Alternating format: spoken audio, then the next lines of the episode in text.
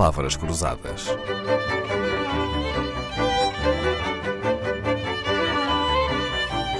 Porque quase tudo é uma questão de semântica. A mesa sempre foi um dos melhores lugares para conversar. Até o mundo empresarial mantém o hábito de só discutir certos assuntos mediante uma refeição. Bastava isto para trazer de volta à Antena 2 Virgílio Nogueiro Gomes. Entre aulas, pesquisas, palestras, traduções e crónicas, o gastrónomo Virgílio Nogueiro Gomes acaba de nos presentear com mais um delicioso livro que tem como título Histórias e Curiosidades à Mesa. Neste livro faz-nos sonhar com refeições históricas, com detalhes e requintes impossíveis de manter nos dias que correm. Um desses exemplos é a forma como se apresenta aos convidados a emenda da refeição, os menus. Qual é a origem desta palavra, menu, Virgílio Nogueiro Gomes? Esta palavra menu, que hoje em dia é muito mal utilizada, à exceção daqueles restaurantes, sobretudo estrelados, que têm os menus de degustação. Porque o menu é um documento onde está escrito aquilo que se vai comer, não é para escolher. Confunde-se muito mesmo o menu de casamento, tem um buffet, tem muitas variedades, mas a origem da palavra não é que seja obscura, mas não é claro. Os autores que se referem sobre isso pedem e invocam uma origem latina, mas que não é muito preciso. Diminuir vem do latino minuto, do verbo minure. Será que quer dizer resumo?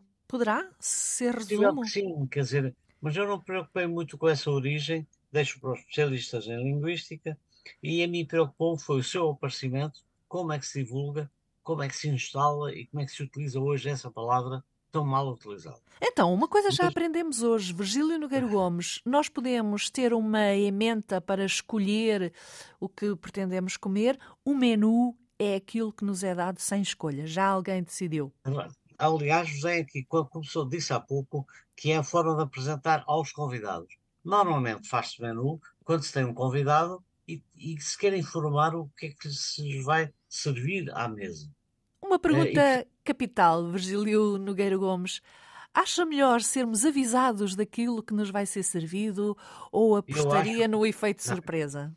Eu acho que isso é uma elegância, é uma, uma fineza, é um ato de gentileza para com quem se convida e senta à mesa, está prevenido. Quem não quiser ver, não vê.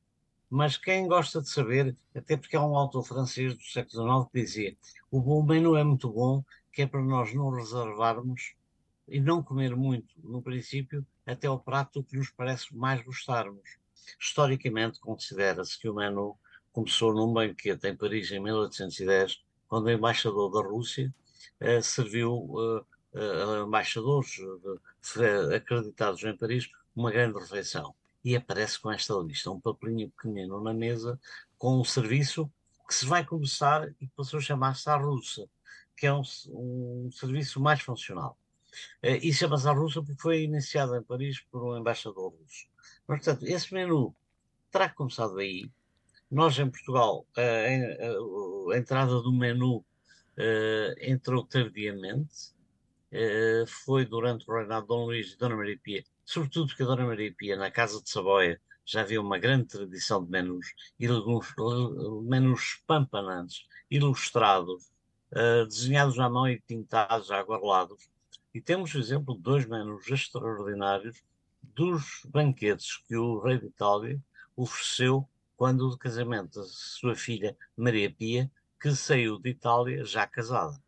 Ofereceu um em Turim e outro em Génova, e são uh, realmente divulgados. Classe Azul tem uma boa coleção, muito embora a maior coleção de menus que existe em Portugal é uma, é uma grande coleção de referência em qualquer parte do mundo, esses são os menus da família real da coleção de, de Vila Viçosa.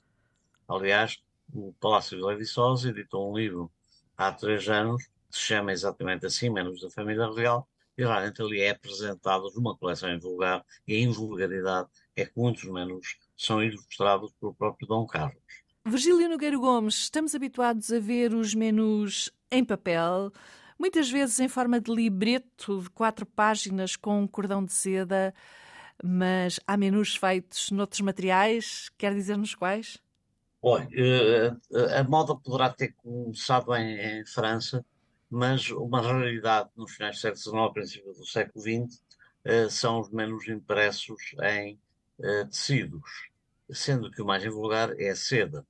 Eu próprio tenho, comprei no leilão, um menu português, o único que eu conheço português em seda, que está em minha casa, que já escrevi sobre ele, uh, que é de 1901, que foi uma embaixada extraordinária que o rei Dom Carlos mandou à China para negociar com o, o, o imperador da China a cedência ou a venda de terrenos a, Margal, a Macau para alargar o território de Macau.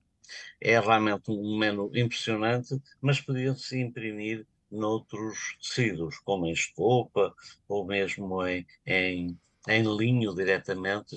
Uh, portanto, uh, foi uma moda. Eu vejo menus tão bonitos que às vezes não resisto a guardá-los. Claro que os trago discretamente para casa. Não é isso é, uma coisa, discreto. isso é uma coisa que se perdoa menus... aos convidados?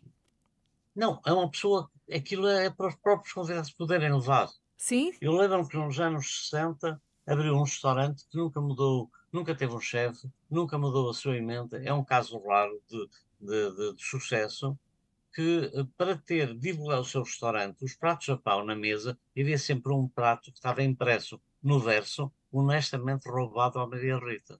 Portanto, é para as pessoas levarem recordações. Então, sempre que estivermos à mesa de uma refeição especial, estamos autorizados a roubar honestamente os menus dessa ocasião. Estas são algumas curiosidades à mesa que podemos ler no mais recente livro de Virgílio Nogueiro Gomes, com o título elucidativo Histórias e Curiosidades à Mesa, editado pela Marcador. Temos o privilégio do autor do livro esta semana a fazer-nos companhia. Palavras Cruzadas, um programa de Dalila Carvalho.